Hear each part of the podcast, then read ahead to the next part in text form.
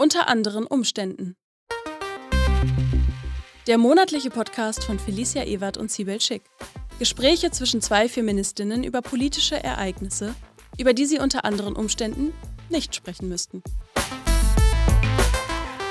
Einen wunderschönen guten Morgen und hier ist Folge 10 von Unter anderen Umständen. Produziert wird unter anderen Umständen vom ND, der linken Tageszeitung aus Berlin. Für mehr Infos, Themen und Medien aus linker Perspektive schaut auf dasnd.de vorbei.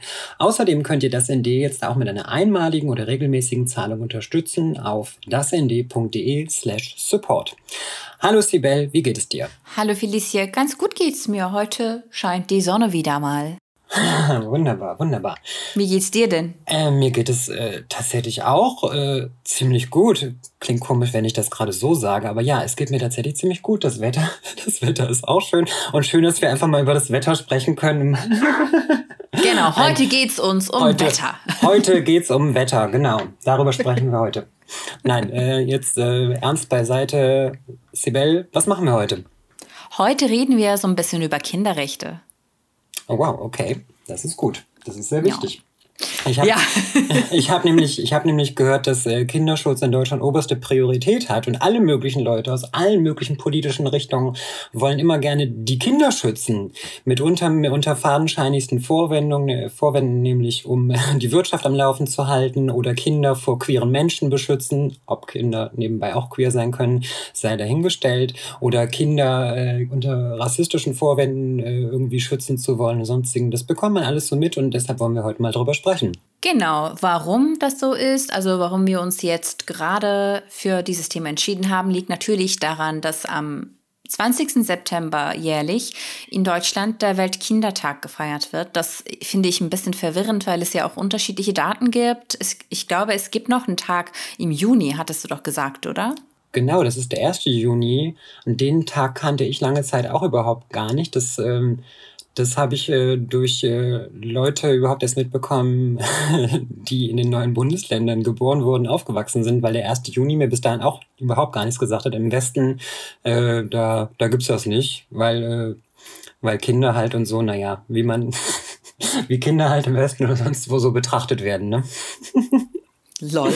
Also, genau. Anyway, am 20. September an diesem Weltkindertag soll, ja, also der soll auf die Rechte und besonderen Bedürfnisse von Kindern aufmerksam machen und die Kinder in den Fokus rücken, auch natürlich auf der politischen Ebene. Die Frage ist, passiert das auch tatsächlich?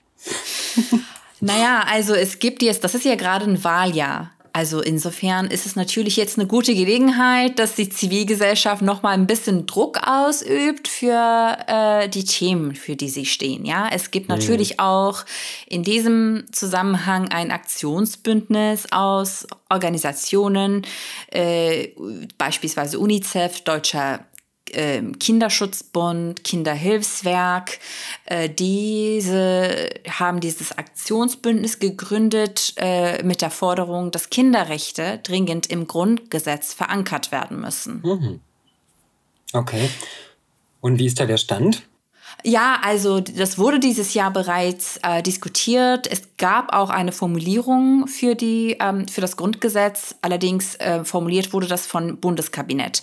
Und das finden, findet das Bündnis eigentlich ähm, nicht ausreichend weil das keine richtige Veränderung mit sich bringen würde. Die Details werden wir verlinken, aber mhm.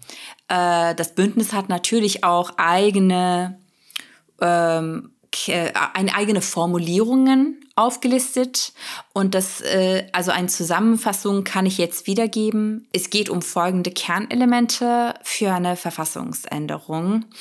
Der Vorrang des Kindeswohls bei allen Entscheidungen, die Kinder betreffen. Das Recht des Kindes auf Anerkennung als eigenständige Persönlichkeit, das Recht des Kindes auf Entwicklung und Entfaltung, das Recht des Kindes auf Schutz, Förderung und einen angemessenen Lebensstandard, das Recht des Kindes auf Beteiligung, insbesondere die Berücksichtigung seiner Meinung entsprechend Alter und Reifegrad, die Verpflichtung des Staates für Kinderrechte, Entschuldigung, für kindgerechte Lebensbedingungen Sorge zu tragen. Das sind jetzt einfach so, äh, ja, kurze Erklärungen, aber die detaillierten Formulierungen findet ihr in den Show Notes. Also nicht die Formulierung, sondern einen Link dazu. Und das ist jetzt, äh, das sind die Formulierungen von dem Aktionsbündnis, wie gesagt. Äh, und es gab äh, wohl eine wässrige Formulierung des Bundeskabinetts, das allerdings von den Koalitionsparteien geblockt wurde. Und da fand ich die Begründung von CDU ganz interessant. Da hieß es nämlich, dass es in diesen Formulierungen gar nicht um Kinderrechte ginge, sondern darum, die Elternrechte auszuhöhlen. Ja, gut, dass du das an dieser Stelle erwähnst. Und hierzu kommt jetzt auch schon unser erster Audiobeitrag von Asha Hidayati. Sie ist Anwältin für Familienrecht und jetzt werden wir uns mal anhören, was sie zu dieser speziellen ähm, Verfassungsänderung sagt. Ja, das ist ganz interessant. Das Argument der CDU-CSU-Fraktion gegen die Aufnahme von Kinderrechten ins Grundgesetz ähm, war, dass der Staat nicht zu stark in den häuslichen Bereich eingreifen soll. Der Schutz des häuslichen Bereichs bedeutet aber immer auch Schutz der bestehenden Machtverhältnisse. Das bedeutet, im häuslichen Bereich werden dann marginalisierte, machtlose Personen, die zum Beispiel aufgrund von Gewaltbetroffenheit leiden, nicht gesehen und unsichtbar gemacht. Außerdem ist auch immer der Schutz der heteronormativen Kleinfamilie gemeint.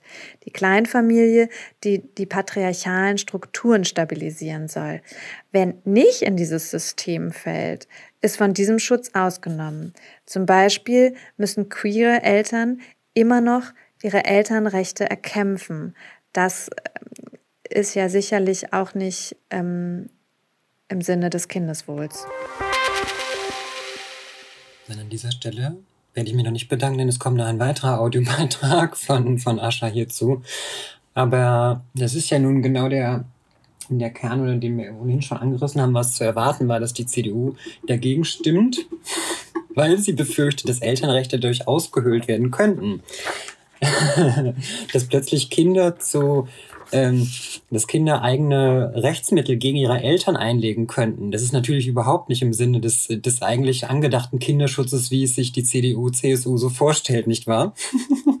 Was ich halt super finde, dass sie das hier nochmal speziell anspricht, ähm, an welche Familien sich denn dieses, dieses besondere Recht oder dieser besondere Schutz der Familie richten soll, nämlich an, ja, an vorwiegend eben äh, cisgeschlechtliche heterosexuelle Kernfamilien. Es ist ja auch gut, dass sie das so angesprochen hat. Und dass, ähm, dass die halt ganz besonders nochmal separat geschützt werden sollen, wohingegen dann eben queere Elternschaften ähm, ja von außen stigmatisiert werden, ja, und auch rechtlich diskriminiert werden, weil viel, viel mehr Arbeit dafür zu machen ist, Elternrechte erkämpft werden müssen. Also ja, super, super wichtig und super, super gut. Ich finde es auch total bezeichnet, dass, also wenn es um Kinderrechte geht, geht es eigentlich so, also wenn es aus der Perspektive der Union um Kinderrechte geht, dann geht es eigentlich so um die Kinder, die erstens cis sind und hetero und auch weiß. Mhm. Äh, und es gibt halt auch Erfahrungen von Kindern in diesem Land, die gleichzeitig aufgrund ihres Alters, aber auch ähm, aufgrund der weiteren Marginalisierungen zustande kommen können. Und da, diese werden komplett ausgeblendet. Weltweit sind laut UNICEF beispielsweise fast 50 Millionen Kinder und Jugendliche auf der Flucht. Laut mhm. UNO-Flüchtlingshilfe beträgt das 42 Prozent aller Menschen, die aktuell auf der Flucht sind. Das heißt, ähm, also die, das heißt, die Hälfte, fast die Hälfte aller Flüchtlinge weltweit sind unter 18 Jahren. Und von den 12.000 geflüchteten Menschen, die sich ähm, aktuell auf dem Flüchtlingslager in Moria befinden, sind ein Drittel Kinder. Und die Versorgung auf Moria ist menschenunwürdig. Das wissen wir inzwischen alle. Also dort teilen 200 Menschen eine Toilette. Es gibt kaum fließendes Wasser. Es gibt keine medizinische Versorgung. Also die ist sehr schlecht mhm. zumindest. Und die Nahrung ist sehr knapp und ungenießbar. Es fehlt an Kleidung. Es fehlt an Bildungsangebote. Die Unterbringung, also die sind halt einfach bloß provisorisch, ja. Und darin hängen auch, also hängen, damit darin drängen sich halt viele Menschen auch auf engstem Raum, weil ja die, die Lage extrem überfüllt sind. Dazu kommt noch die Ebene, dass Kinder und Jugendliche äh, Gewalt und Misshandlungen schutzlos ausgeliefert sind. Also die sind besonders gefährlich, mhm. ähm, ge gefährdet, meine ich. Ja, und ähm, ganz viele, also das, das äh, liegt unter anderem daran, dass viele der Kinder und Jugendliche auf der Flucht sich auch alleine, also ohne Begleitung durch Erwachsene auf den Weg machen. Und ähm, sieben von zehn Kindern, die 2016 in Deutschland Asyl beantragt haben, sind von Kriegsgebieten geflohen. Also das sind auch wirklich Kinder, die einfach vom Krieg fliehen, ja. Und währenddessen diskutieren wir halt immer noch über dass wir die, darüber, dass wir die Grenzen dicht machen sollen, während es auch überwiegend eigentlich Kinder sind, die von jeglichen Krisen betroffen werden an erster Linie. Ja, Kinderschutz ist also ein extrem wichtiges Thema in Deutschland, wie man hier sieht an der deutschen Politik, an der deutschen Außenpolitik beispielsweise auch. Sorry, da äh, kann ich nicht mehr, kann ich nicht mehr ernst bleiben. Auch in Anbetracht diese, Anbetracht da kann man sich den ja. ja, kann man sich den Zynismus kaum verkneifen. Ja, ich äh, kann auch nur sagen, ich, ich bin ganz weit äh, fernab. Ich sitze hier in Deutschland sicher und safe und äh, habe das dann auch nur in Berichten über, über ein Inforadio halt mitbekommen, ähm, dass es halt nur Zelte sind und es ist teilweise einfach noch unfassbar heiß und unfassbar warm dort in dem Lager oder überhaupt vor Ort. Und dass die, das hatte ich in diesem Bericht tatsächlich gehört, dass die Leute keine, sich keine Schattenplätze irgendwie zurecht bauen dürfen vor den Zelten. Also erstens im Zelt kannst du nicht drinnen bleiben, weil es furchtbar heiß drinnen wird und sie dürften sich keine Schattenplätze irgendwie zurechtbauen oder, oder selber herstellen, dass es dann gleich kontrolliert oder zerstört wird oder es denen einfach untersagt und verboten wird. Es ist einfach nur menschenverachtend und widerlich. Und mehr kann ich dazu nicht sagen, denn mehr steht mir auch an dieser Stelle selber gar nicht zu, so als gesicherte Außenstehende hier. Genau, das ist halt die Sache so. Also in, in diesen ganzen Debatten äh, über Kinder, da geht's halt um die Situation der Kinder in Deutschland, während weltweit die Situation total düster ist. So. Und selbst wenn es, also äh, es ist, es entsteht der Eindruck, dass diese Kinder, die außerhalb bleiben müssen, dann halt egal wären. Wenn man sich aber die Situation in Deutschland anguckt, ist es auch nicht so ganz optimal. Nein, definitiv nicht. Da wird ja sehr häufig und sehr gerne vom, vom Kinderschutz gesprochen, aber meist halt immer nur da, wo, wo Kinder vor irgendwas in Anführungsstrichen geschützt werden sollen, was die, was die Eltern, was Politiker in, äh, befürchten, auch mit Anführungsstrichen, oder wovor, wovor, was sie einfach äh, hassen, was sie herausdrängen wollen aus der Gesellschaft oder aus Gesellschaften herausdrängen wollen und das unter dann unter vermeintlichem Kinderschutz dann irgendwo zu labeln und zu framen, das ist halt, ist halt auch nur abgrundtief ekelhaft. Willst du das ein bisschen detaillierter ausführen? Was meinst du damit? Ja, gerade in Anbetracht der, der Pandemiesituation, wo immer vom Kinderschutz gesprochen wird und gleichzeitig ähm, sollen Kinder dann doch in die Schulen, ich verwende jetzt nicht das Wort, das klingt, ist es zu martialisch, in die, in die Schulen dann doch gezwungen werden mit, mit fragwürdigen Schutz- und Hygienekonzepten, wo, wo ich dann Zeitungsartikel lese, dass eine Schule von schreibt, oh, wir haben jetzt, wir haben jetzt Luftfilter mittlerweile. So, und denkst so, wow, wir haben jetzt September 2021 und jetzt sind allmählich irgendwie Luftfilter angekommen. Und dann siehst du in den Artikeln schon wieder das erste, ja, wir haben die dann nach kurzer Zeit wieder abschaffen müssen, weil die viel zu laut waren, die haben den Unterricht komplett gestört. Und letztendlich äh, werden Kinder dann äh, zumindest aus, aus einer regierungspolitischen Perspektive in Schulen reingezwungen mit, mit diesen fragwürdigen Hygienekonzepten, äh, damit die Eltern zur Arbeit gehen können. Richtig. damit, damit, keine, damit keine Betreuungsarbeit geleistet werden muss. Und dann ähm, gibt es natürlich darum, darum wieder auch im, trotz dessen in puncto Kinderschutz ähm, aus medizinischen, aus psychologischen Perspektiven ganz wichtige Gründe, ganz, ganz gravierende Gründe, warum es wichtig ist, dass, dass, äh, dass ein Präsenzunterricht stattfindet, wenn denn Schutz- und Hygienemaßnahmen tatsächlich bestehen würden. Nämlich der dass das Lernen dort vereinfachter ist, dass, dass die Betreuungssituation dann durch ausgebildetes Lehrpersonal natürlich gewährleistet sein muss, weil Eltern im Homeschooling das nicht einfach alles mal so auffangen können, weil der ganze Druck ja auch auf Kinder damit nochmal viel mehr lastet, viel mehr Druck zur Selbstständigkeit, sich im Homeschooling Dinge selbst äh, beibringen, vermitteln zu können. Und dann und dann entstehen äh, verschiedenste, verschiedenste Stresssituationen daraus, in denen Eltern sich nicht zulänglich fühlen in denen es dann eben auch nicht nur deshalb, und das ist auch jetzt kein Pandemiephänomen, dass dadurch ähm, natürlich auch äh, ganz viele massive Potenziale für häusliche Gewalt, Beziehungsgewalt, Gewalt in Familien dadurch einfach äh, nochmal verstärkt werden können.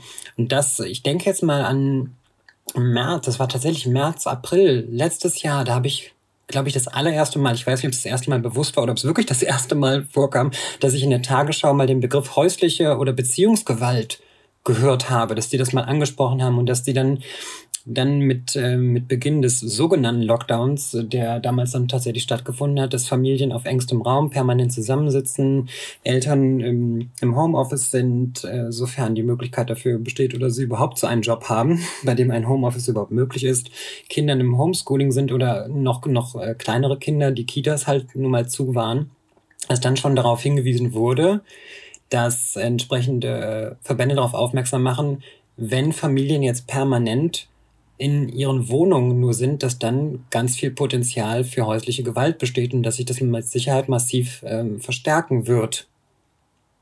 Wenn, wenn die halt eben die ganze Zeit, den ganzen Tag, die ganze Woche äh, zusammen auf einem engen Raum verbringen. Das, ich, ich muss ein bisschen ausschweifen an dieser Stelle. Das ist ja den vielen Leuten auch nicht bewusst gewesen. So, dann wurden schöne Berichte von Familien gezeigt. So, ja, wir nutzen jetzt einfach die Zeit und wir sind viel im Garten. Und dann mussten Leute ja gerade in den sozialen Medien mal darauf hinweisen, Leute, euch ist aber schon klar, dass nicht, dass nicht alle Menschen Balkone, Gärten, Pools oder ein, oder eigenes ja, oder, oder ein eigenes Gestüt haben, wo sie dann die Zeit einfach genüsslich und gemütlich verbringen können, um mal zu entspannen. Also es war das ja, war unerträglich. Das ist auch wirklich nochmal so ein Moment ja. gewesen, wo du ganz klar gemerkt hast, wer in Deutschland eigentlich journalistisch arbeitet. ja, dann gab es so schöne Berichte, ja, wir sind jetzt ganz viel im Garten oder am Pool und so. Alter, in welcher Welt lebt ihr bitte?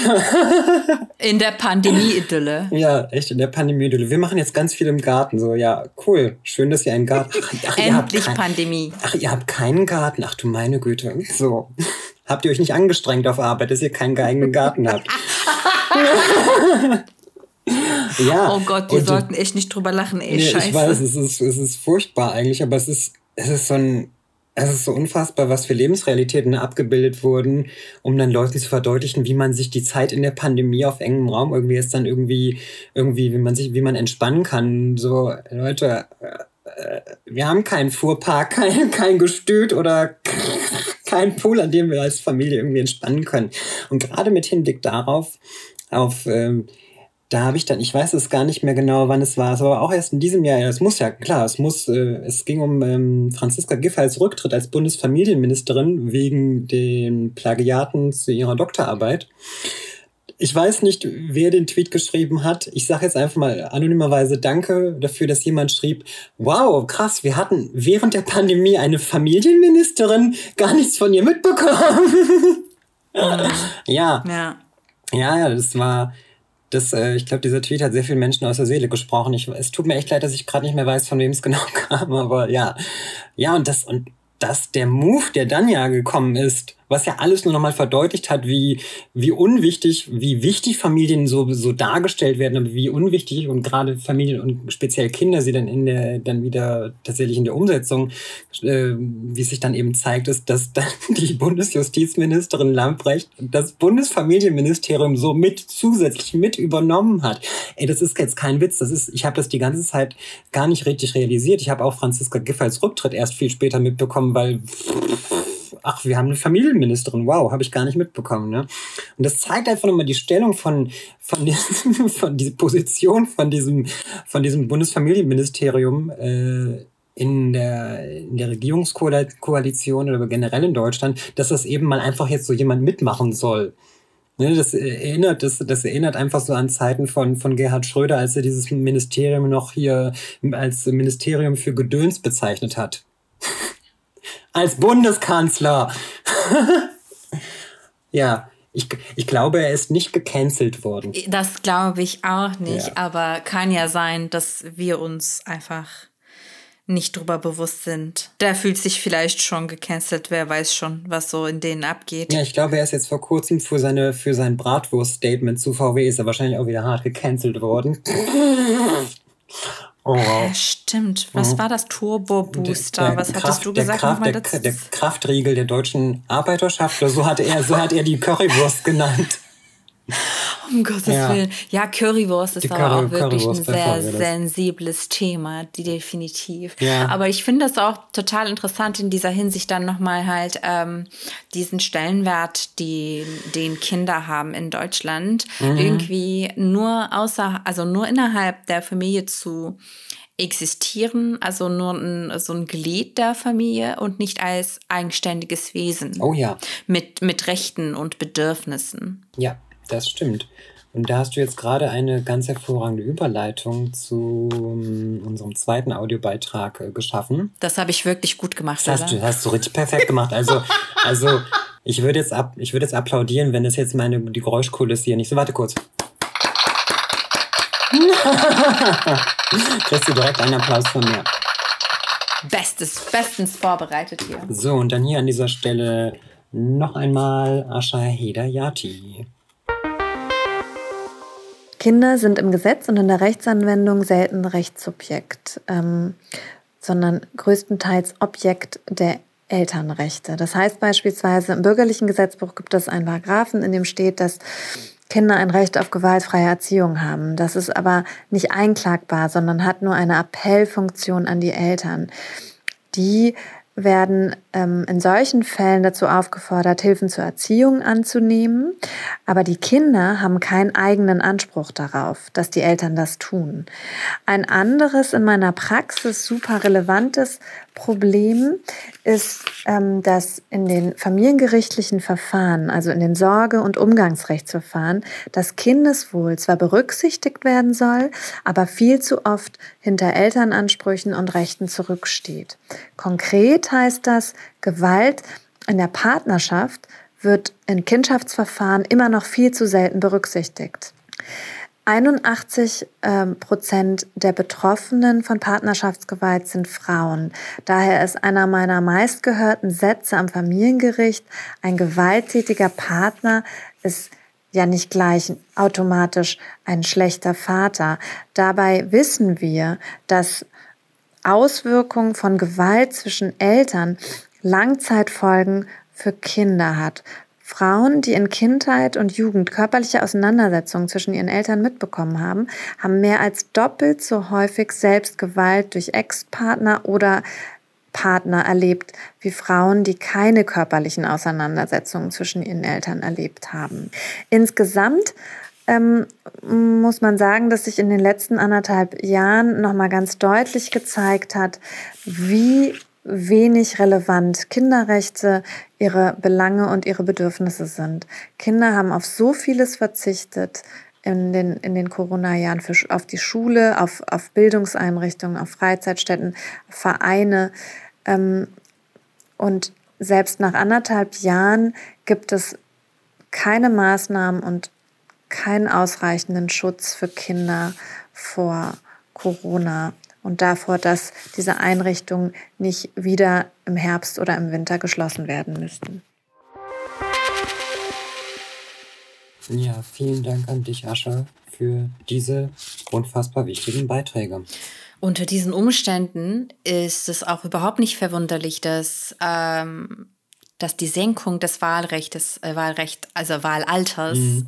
nicht für alle Fraktionen ein Thema ist. Ganz viele wollen ja auch nicht, dass Kinder, also junge Menschen ja. wählen können, weil die dann wissen, also diese Politik, der, der, diese systematische Vernachlässigung von Kindern und Jugendlichen wird dementsprechend bestraft. Natürlich, ja. so, ne, so funktioniert ja eine Demokratie. Das ist einfach so unfassbar. Das ist einfach ein Teufelskreis aus Hoffnungslosigkeit. Mhm. Echt, es frustriert auf jeden Fall sehr. Ja, und das, das Schlimme, wie sich dann gleich wieder diese wirklich so eine Altersdiskriminierung zeigt, ist, dass dann ja Jugendliche so abgetan werden. Ja, die sind ja auch nicht richtig informiert. Was sollen die wählen gehen? So, die haben nichts zu wählen, die sind ja eh noch nicht informiert. Weißt du, wie viele erwachsene Menschen ihr ganzes Leben lang aus verschiedensten Gründen keinen Zugang oder wenig Zugang zu Bildung, ähm, digital oder überhaupt Medienkompetenz erlernt haben, äh, politische Bildung erfahren haben oder weißt du, wie die drauf sind und die dürfen es halt wählen, weil sie nun mal über 18 sind oder was Jugendliche ansonsten mitunter in ihrem Alter schon alles entscheiden, bestimmen müssen, Dinge, die die nächsten Jahre, vielleicht sogar ihr ganzes Leben schon irgendwo so vorwegplanen oder was überhaupt von Kindern und Jugendlichen erwartet wird, in welchem Alter sie quasi ihr ganzes Leben schon durchgeplant und durchgetaktet haben.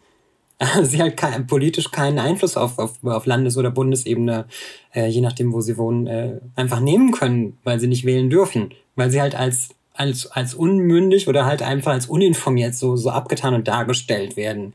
Das ist, das ist ein richtig, richtig mieser Move. Ja, und das ist auch wirklich ein sehr, ähm, wie soll ich das mal sagen? Also die, die Frustration ist ja auch total groß. Ich erinnere mich noch ganz genau, wie es war, ein Kind zu sein, diese, diese Ohnmacht Mhm. Daran erinnere ich mich auf jeden Fall ganz gut. Es ist ja so, du kannst dich überhaupt nicht durchsetzen, du hast keine Autonomie, also äh, auch was dein Körper angeht, weil du ja so mhm. schwach bist und klein sozusagen im Vergleich. Äh, und du verlierst einfach jede Diskussion. Ja. Und du kannst deinen Alltag nicht selber formen. Also du Du kannst dir nicht aussuchen, was du machst oder nur bis zu einem gewissen Punkt, wenn du Glück hast, wenn du coole Eltern hast. Haben auch nicht alle. Und dann gibt es eben die ganzen, also das sind jetzt alles irgendwie so, äh, ja, Probleme sozusagen, die den privaten Bereich betreffen. Dann kommen nochmal, oh, die ja, die ja eigentlich auch strukturell bedingt sind. Und dann kommen nochmal äh, weitere strukturelle Ebenen, wie beispielsweise Armut dazu. In Deutschland wächst mehr als jedes fünfte Kind in Armut auf. Und dabei geht es um 2,8 Millionen Kinder und Jugendliche. Die leben nicht nur Armut, sondern auch die wachsen darin auch auf. Und die Bertelsmann Stiftung rechnet aufgrund der Corona-Pandemie mit einem Anstieg von Kinderarmut. Dabei sieht man auch ganz klar, um welche Familien es geht, weil das ist ja eigentlich auch Familienarmut, wovon wir sprechen, weil Kinder ja nicht alleine arm sind, sondern innerhalb ihrer Familien. Und das sind auch überwiegend Einelternfamilien, die davon betroffen sind. Und zwar geht es um fast die Hälfte davon. Also Alleinerziehende sind eigentlich, die machen ein Fünftel aller Familienhaushalten aus. Mhm. Dabei sind ungefähr die Hälfte davon von, von Armut betroffen. Das Bundesamt für Statistik hat die Zahlen für das Jahr 2020 veröffentlicht und hat äh, daran festgestellt, dass es neun Prozent mehr Fälle von Kindeswohlgefährdung gegeben hat anhand der Weiterleitung oder der Daten der, der Jugendämter in Deutschland. Und damit haben Kindeswohlgefährdungen im Jahr 2020 den Höchststand erreicht mit 60.600, mit etwa 60.600 gemeldeten Fällen. Die Frage ist natürlich, wie setzt sich das zusammen? Wie kommt es zu der Zahl? Ähm, es ist zum einen dabei zu beachten, dass, dass Angebote oder Beratungsangebote niederschwelliger werden, bei weitem nicht so, wie es sein könnte oder sein sollte. Aber dadurch werden natürlich auch mehr Fälle gemeldet. Wir müssen uns halt immer vor Augen führen, das kann nur erfasst werden, wenn Fälle auch gemeldet werden. Das heißt, es kann also sein, dass es gar nicht gestiegen ist, aber dass mehr Fälle zur Anzeige kommen. Also ich meine jetzt nicht zur Anzeige bei der Polizei, sondern dass es den Jugendämtern gemeldet wird. Und dadurch wird die Statistik erhöht sich dadurch natürlich. Hat sich übrigens auch über die letzten fünf bis zehn Jahre, zumindest was ich in den Statistiken, in den Diagrammen gesehen habe, konstant erhöht. Das kann zum einen daran liegen, dass es mehr wird, aber auch, dass mehr weitergeleitet, mehr gemeldet wird. Was jetzt hierbei eben zu beachten ist, dass wir eben gerade im letzten Jahr äh, ich sage jetzt tatsächlich nicht Lockdown, ich würde jetzt eher sowas im Begriff wie Shutdown verwenden.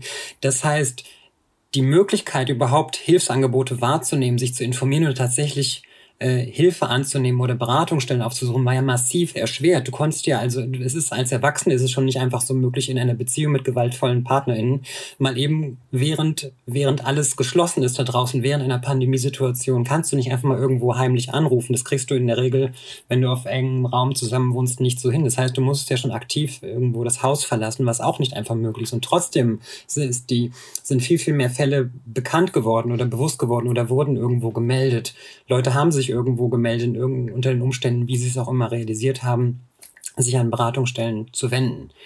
Ja, und das heißt, trotz all der Erschwernisse sich jetzt nicht einfach so ohne weiteres, ich sage bewusst mit Anführungsstrichen ohne weiteres, an eine Beratungsstelle zu wenden oder ans Jugendamt oder so zu wenden, ist die Zahl halt trotzdem um 9% gestiegen im Gegensatz zum Jahr 2019.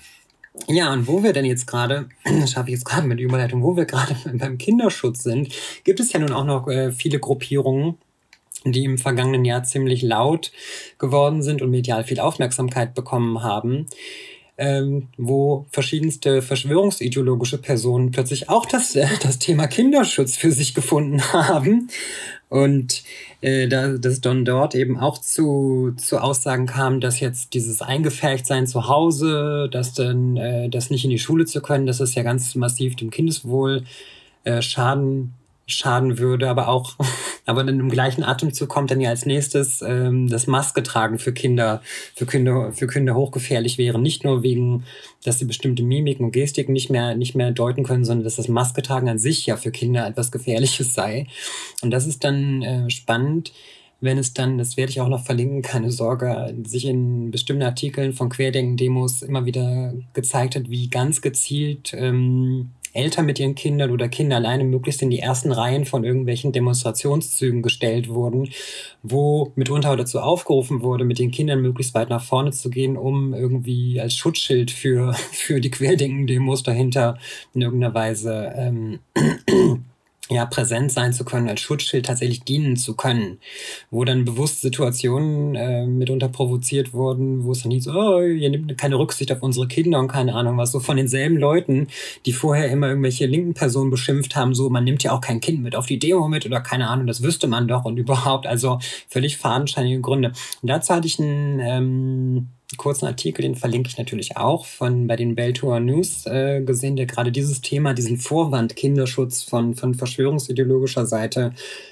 aufgegriffen hat. Und die haben in diesem Artikel wirklich sehr, zwar kurz, aber wirklich sehr perfekt die Parallele gezogen. Das ist mir da auch erstmal bewusst geworden, wie wie es dann zum Beispiel eben von, von rechten, konservativen Leuten, tatsächlich rechtsradikalen Personen äh, Kinderschutz unter dem Vorwand äh, aufgemacht wird, um gegen queere Personen hetzen und hassen zu können oder auch äh, mit rassistischen Mitteln irgendwie Kinderschutz, äh, ein sogenannter Kinderschutz propagiert wurde. Das machen sie, beschreiben sie in dem Artikel auch sehr gut. Ähm, wie es um 2014, 2015 dann hieß, dass auf keinen Fall Geflüchtetenunterkünfte neben Schulen oder neben Kitas aufgemacht werden dürften, weil, oh, unsere Kinder und sonstiges. Wie dann immer unter fadenscheinigen Vorwänden äh, Kinder äh, vermeintlich geschützt werden sollen. Das ist äh, gerade so auch in Bezug auf, auf queere Personen, was, was äh, Schulunterricht angeht, zu sexueller und geschlechtlicher äh, Vielfalt und Aufklärung, dass dann von, von Frühsexualisierung halt immer wieder gesprochen wird. Das ist ja nun in aller Munde, es kommt mir davor, das haben wir in Folge drei von unter anderen Umständen hatten wir das übrigens auch schon mal kurz angerissen, aber hier ist es einfach, zeigt sich perfekt diese, diese Parallele zwischen vermeintlichem Kinderschutz, der eigentlich nur als Vorwand genutzt wird, um, um, ähm, um die Pandemie zu leugnen, um, gegen, äh, um Corona-Maßnahmen zu kritisieren, was übrigens diese Person nicht als einzige tun, denn ein Haufen andere Menschen kritisieren die, die Umsetzung von bestimmten Anti-Corona-Maßnahmen auch präziser und besser, ohne das mit fadenscheinigen Gründen irgendwie darzustellen oder zu tun. Das ist auf jeden Fall sehr, sehr wichtig, was du jetzt äh, nochmal zusammengefasst hast. Und andererseits haben wir auch ein Problem des Rassismus gegen Kinder in Deutschland. Und ich glaube, diese Wortkombination Rassismus und Kinder ist sehr irritierend für ganz viele Öhrchen. Ähm, allerdings, äh, ja, allerdings ist es genau die Lage. Das muss man halt genauso sagen. Also beispielsweise erst vor ein paar Tagen haben wir ja die Nachricht gelesen über eine Schule in Sachsen-Anhalt, die, äh, also in der SchülerInnen ähm, segregiert wurden, das heißt getrennt wurden nach vermeintlicher Herkunft. Mhm. Äh, diese, wo, sie wurden in einer getrennten Klasse untergebracht. Mm, ja, das waren, also da handelte es sich um Kinder, von denen das Schulpersonal dachte, sie sprechen alle Arabisch. Oh ja. Mhm. Äh, und dann wurden sie alle in einer Klasse gebracht. Dabei sprach, glaube ich, mehr als die Hälfte dieser Kinder gar kein Arabisch. Also so viel dazu. Und durch, erst durch Protest der Eltern entstand, entstanden Medienberichte und die Klasse konnte dann aufgelöst werden. So. Und das war jetzt in Burg bei Magdeburg. Auch mhm. Link, also, also auch die, den Link dazu findet ihr in, in den Show Notes. Das passiert allerdings nicht zum ersten Mal. In 2000, äh, Im Jahr 2012 in Berlin beispielsweise gab es einen ähnlichen Fall an der Lena Grundschule. Dort wurde eine Klasse gegründet mit türkischen Kindern. So. Und da wurde ebenso von den Eltern protestiert und die Klasse konnte dann so aufgelöst werden. Und die Sache ist so, das sind so einzelne Situationen, von denen wir durch die Medienmeldungen sozusagen erfahren. Aber eigentlich liegt die Ursache auch ähm, in den Strukturen. Also in einem Artikel in der Zeitschrift Suburban mit dem Titel Rassismus und Klassenraum, Segregation nach Herkunft an Berliner Grundschulen erklären die WissenschaftlerInnen Juliane Karakayale und Birgit zur Nieden, äh, die gängigen Segregationspraktiken an deutschen Schulen auch in einem äh, historischen und gesellschaftlichen Kontext.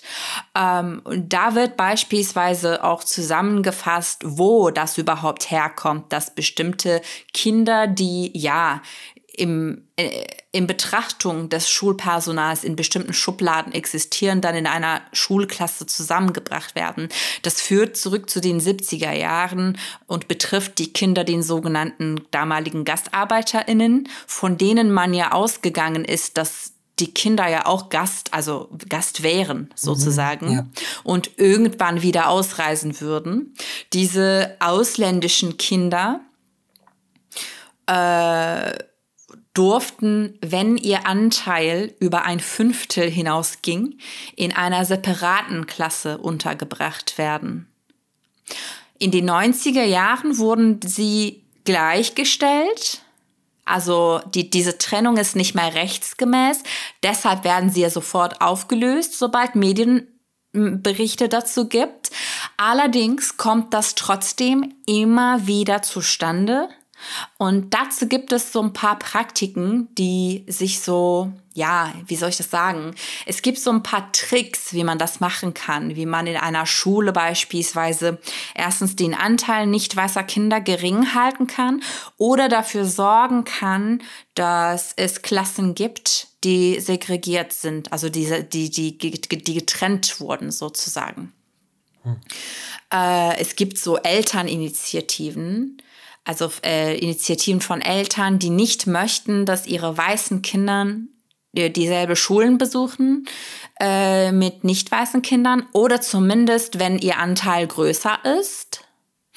Äh, und diese organisieren sich beispielsweise in Online-Foren oder so durch Flyer in Nachbarschaften.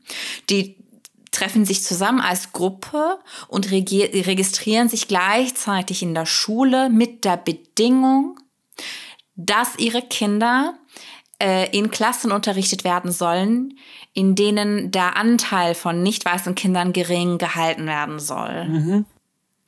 Und äh, das sei, das wird auch in diesem Paper äh, ausgeführt, das sei für die Schulen ganz interessant, deshalb würden sie das mitmachen.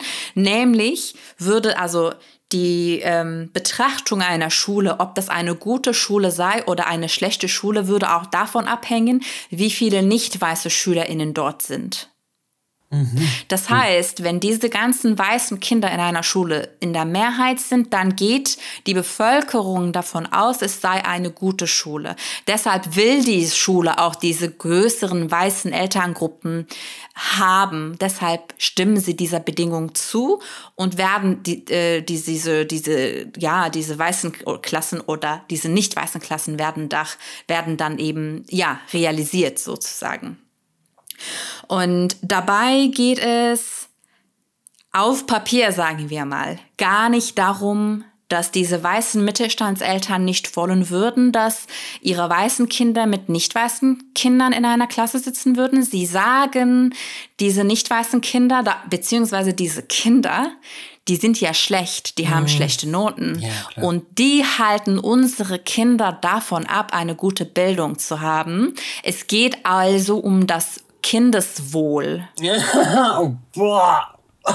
sorry, ich muss gerade richtig ausbrechen, weil. So wird das breche, begründet. Weil so breche ich sonst wirklich Das heißt. Das ist, das ist wirklich so, die, so wird das ja begründet. Die sagen ja, ja nicht, wir sind rassistisch, deshalb wollen wir nicht. Die sagen, hey, wir müssen unsere Kinder vor diesen, ja, von, vor diesen faulen Migrantenkindern schützen, sozusagen. Ja. Die machen ernsthaft diese migrantischen Kinder für dieses beschissene Bildungswesen verantwortlich. Also sie machen das Bildungswesen ja gar nicht verantwortlich, sondern sie schieben die Schuld dann Genau, genau. Also erst werden diese Kinder systematisch benachteiligt im Bildungssystem, ja. so dass die eben schlechtere Noten haben und mhm. durch rassistisch voreingestellte, ob das jetzt reflektiert stattfindet oder nicht, beiseite, mhm. Lehrkräfte, die ihnen ja auch, weil sie als anders markiert werden, schlechtere Noten geben ja. oder kaum Gymnasialempfehlungen. Und dann heißt das, die sind so, die sind so schlecht, schlecht, wir ja. müssen unsere Kinder vor denen schützen. So, das ist jetzt die eine äh, die eine Seite. Und dann gibt es noch die weitere Ebene, dass selbst wenn äh, Schulklassen oder Kitas oder, oder so nicht segregiert werden, werden ja Kinder, die nicht weiß sind, trotzdem Rassismus ausgesetzt. Mhm. Letztes Jahr gab es beispielsweise eine Debatte ausgelöst von einer Mutter, Eileen Pohlmann, die auf dem Blog, äh, Blog, auf dem Blog, oh, mm, heißt der Blog. Es ist einfach mhm. so geil. Ich verlinke das. Ihr müsst jetzt also nicht äh, durch äh, äh nach Gehör OM eintippen. Sie hat einen Artikel über äh, ihre Erfahrungen als schwarze Mutter mit einem schwarzen Kind in einer Kita in oh, dem ja. linken mhm. Hamburger Stadtteil St. Pauli geschrieben. Mhm. Und das hat natürlich eine Debatte über Rassismus gegen Kinder ausgelöst. Sie wurde dann daraufhin von der Zeit interviewt. Und in diesem Interview sagt sie etwas, was ich total geil fand. Und zwar ist es, genau, ich zitiere, alle sind hier sehr zufrieden mit sich selbst. Zitat Ende. Das ist einfach so geil. Das ist einfach so, das ist einfach so, weil sie, sie erklärt, wie, wie ihr Kind Rassismus erlebt und diese ganzen weißen Eltern das einfach überhaupt gar nicht checken, so. Ja. Mhm. Und das, das, das erklärt sie unter anderem mit diesem Satz. Ich fand das einfach so großartig. Am Ende geht es ja auch genau darum, genau das ist ja das Problem, dass alle mit sich super zufrieden sind ja. und keinerlei Verbesserungsbedarf an sich sehen. Ich muss das an dieser Stelle mal so offen sagen, wir weißen Deutschen, wir haben echt kein Vergeben verdient, ey, ganz ehrlich. Es tut mir leid. Ja apropos, verd apropos verdienen, da muss ich ja jetzt dran denken. Weißt du, ähm, letztes Jahr, letztes Jahr ähm, hat ein US-amerikanischer Vater einen, mhm. einen Tweet geschrieben, einen Tweet. Also das war sechs Tage nachdem George Floyd getötet wurde. Mhm. Er hat erzählt, dass sein achtjähriges Kind ihn gefragt habe, Papa, werden wir wieder versklavt?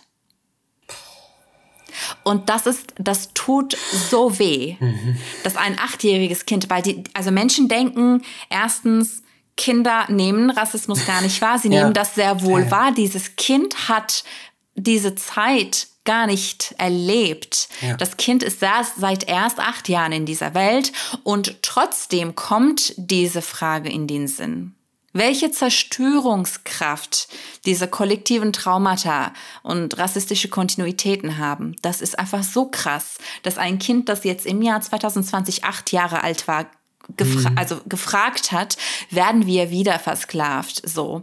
Ähm, das ist inakzeptabel. Also Rassismus prägt Kinder so sehr und das ist ja auch eine der größten Funktionen von Rassismus. Und dann gibt es noch die andere Ebene, dass weiße Menschen ja gerne behaupten, Kinder können gar nicht rassistisch agieren. Oh, oh, oh ja, das tun wir gerne. Genau. Und dazu gibt es beispielsweise den Doll-Test aus, dem, mm, aus den 40er Jahren. Mhm. Und das will ich jetzt nur ganz kurz einfach nur zusammenfassen, aber auch dazu findet ihr einen Link in den Show Notes. Es geht äh, um den Test von Kenneth Bancroft Clark und Mamie Phillips Clark.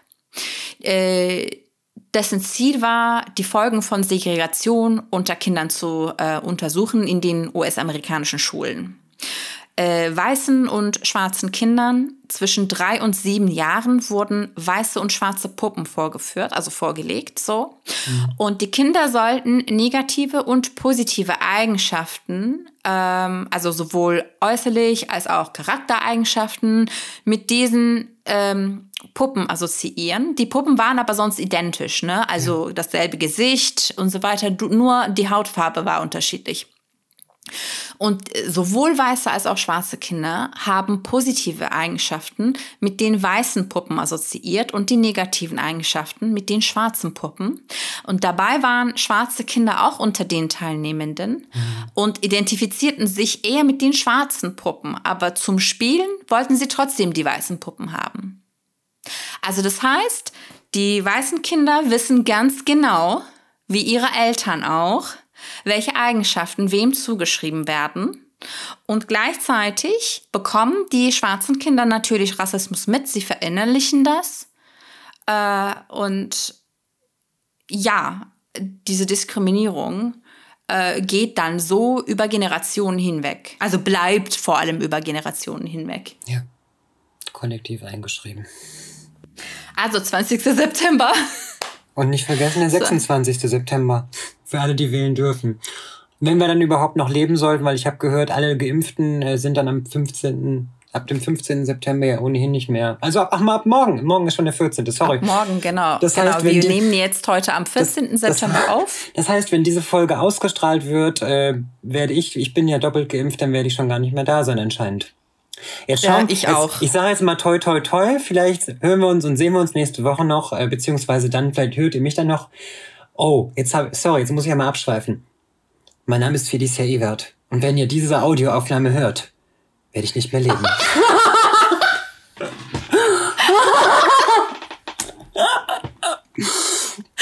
Felicia, inshallah sehen wir uns nächsten Monat wieder. Ja.